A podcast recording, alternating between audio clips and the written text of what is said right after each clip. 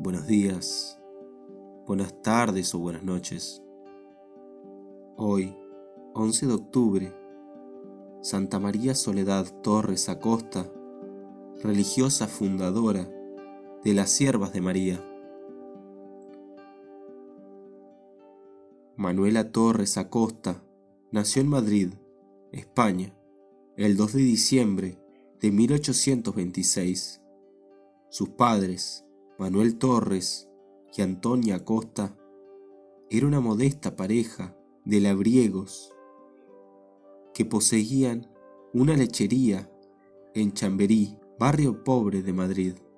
Ayudaba la lechería de sus padres y al mismo tiempo cuidaba a los niños de las vecinas, organizándoles juegos para entretenerlos. A los 25 años pidió la admisión como hermana lega en el convento de las dominicas, pero tenía que esperar hasta que hubiera lugar. En esa espera, conoció los planes de fundación del cura de Chambery, padre Miguel Martínez, de una asociación de mujeres para asistir a enfermos en casa. En 1851 reunió a siete mujeres en comunidad que el día 15 de agosto recibieron el hábito y el nombre de siervas de María. Manuela tenía 27 años y escogió el nombre de María Soledad en honor a la Virgen. A finales de 1853, la pequeña comunidad de siervas llegó a 24. En 1855, de las siete fundadoras, solo quedaba una, la hermana Soledad, que había llegado la última y que el padre había recibido a regañadientes. Cuatro de las fundadoras habían abandonado el grupo y dos habían muerto. Finalmente, en 1856, también el padre Miguel, abandonando la asociación por él fundada, dejando sola a Sor María Soledad, que se convirtió en fundadora y superiora de doce religiosas distribuidas en tres casas, Madrid, Getafe y Ciudad Rodrigo. El 13 de noviembre de 1856, el nuevo director, padre Francisco Morales, decidió cambiar a la superiora y el cardenal de Toledo pensó en suprimirlas. Cambiaron entonces al padre Francisco por el padre Gavino Sánchez, fraile capuchino, quien en 1857 repuso a la Madre Soledad en el puesto de superiora. Ambos redactaron unos estatutos para la asociación y con el apoyo de la reina de España, Isabel II, evitaron la supresión. Dos años después de la aprobación, en octubre de 1878, Madre Soledad, visitó Roma. Ante el Papa León XIII, quien le puso las manos sobre la cabeza, le dijo palabras cariñosas. No pudo sino llorar.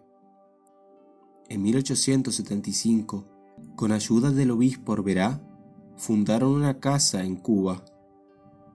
A partir de entonces, se aceleró el crecimiento de la congregación en España. Santander, Almería, Zaragoza, de 1877 a 1887 se pusieron en pie un total de 29 fundaciones. También se les confió el Hospital de San Carlos de Escorial. En la epidemia del cólera en el año 1885, las siervas, con Madre Soledad al frente, ayudaron a cuidar a los enfermos.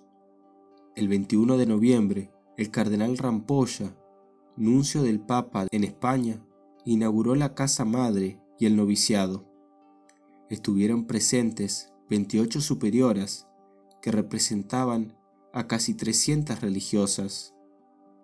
Se aprovechó esa circunstancia para celebrar un capítulo general extraordinario, quedando Madre Soledad como superiora general.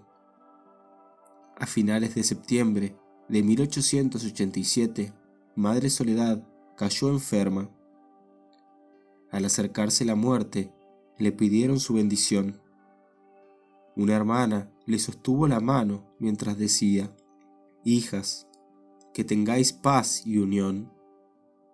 Murió el 11 de octubre.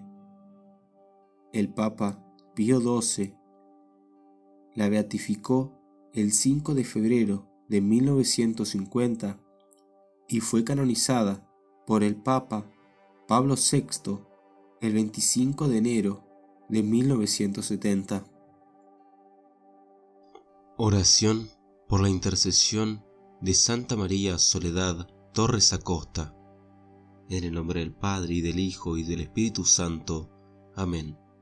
Señor, tú que concediste a Santa Soledad Torres Acosta la gracia de servirte con amor generoso en los enfermos que visitaba, concédenos tu luz y tu gracia para descubrir tu presencia en los que sufren y merecer tu compañía en el cielo.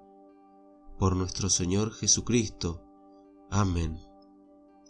Santa María Soledad Torres Acosta, ruega por nosotros. En el nombre del Padre y del Hijo y del Espíritu Santo. Amén.